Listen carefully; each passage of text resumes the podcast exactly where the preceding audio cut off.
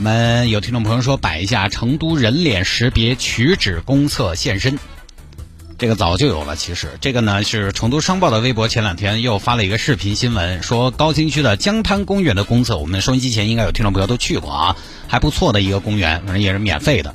它使用了人脸识别取纸机器，取纸机呢每次出纸三十厘米多大一个箱子啊，取之前要人脸识别，请眨眨眼，请张嘴，人脸识别成功。下午好，谢大爷，欢迎您选择到这里。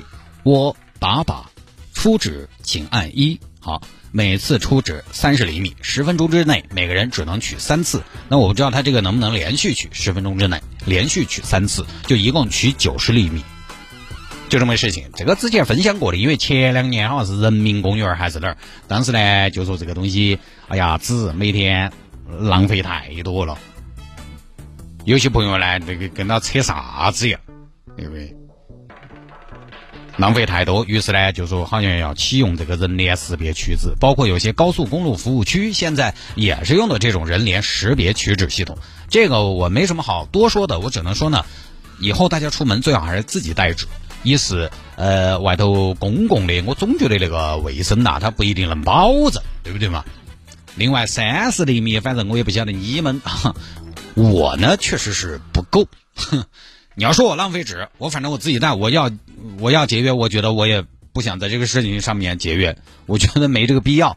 其实这个机型，我觉得主要的问题是在哪儿呢？我觉得主要它还是一个要考虑的问题是维护的问题。你现在这个项目风风火火上，轰轰烈烈搞，前面当然都是新的啊，状态也稳定，没问题。但时间长了，如果投入的企业它运营不好，经营不善，它维护不好，这个东西怎么办？摆到那儿就浪费了嘛，因为这个东西电子的东西一定是后期要要花很多的成本和精力还有功夫来维护的。毕竟你这个东西电子产品它的稳定性是要打个问号的，机器本身的稳定性不一定，还有大家使用习惯上给设备带来的不确定性也不一定。比如说南京有媒体前段时间走访了当地几个采用了这个技术的公司，就发现有些正在检修，有些呢又经常卡纸，需要专门有人手，还有一些每次取纸之前需要重启。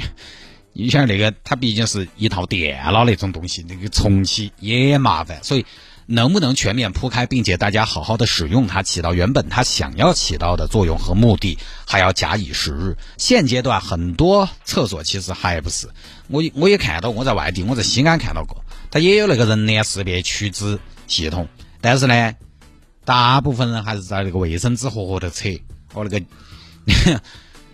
没那么稳定。没那么高效，你想嘛，老年人咋个办嘛？操作不来咋办嘛？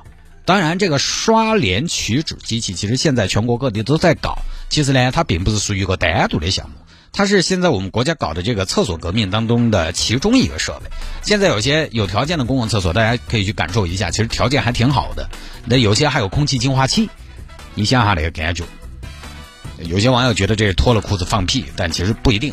其实大家去高星级酒店，你看一下那些厕所，虽然都是该收的地方，但人家高星级酒店的厕所就是干净。但公共厕所挑战更大，因为它使用频率非常高，起码说在里面不至于就是五星级的厕所啊，不至于下不到脚，起码说不至于掩鼻而出。现在条件好了，当然这些东西也自然就讲究了。所以呢，提供了那么好的改收的环境，大家还是爱惜嘛。我不多说了。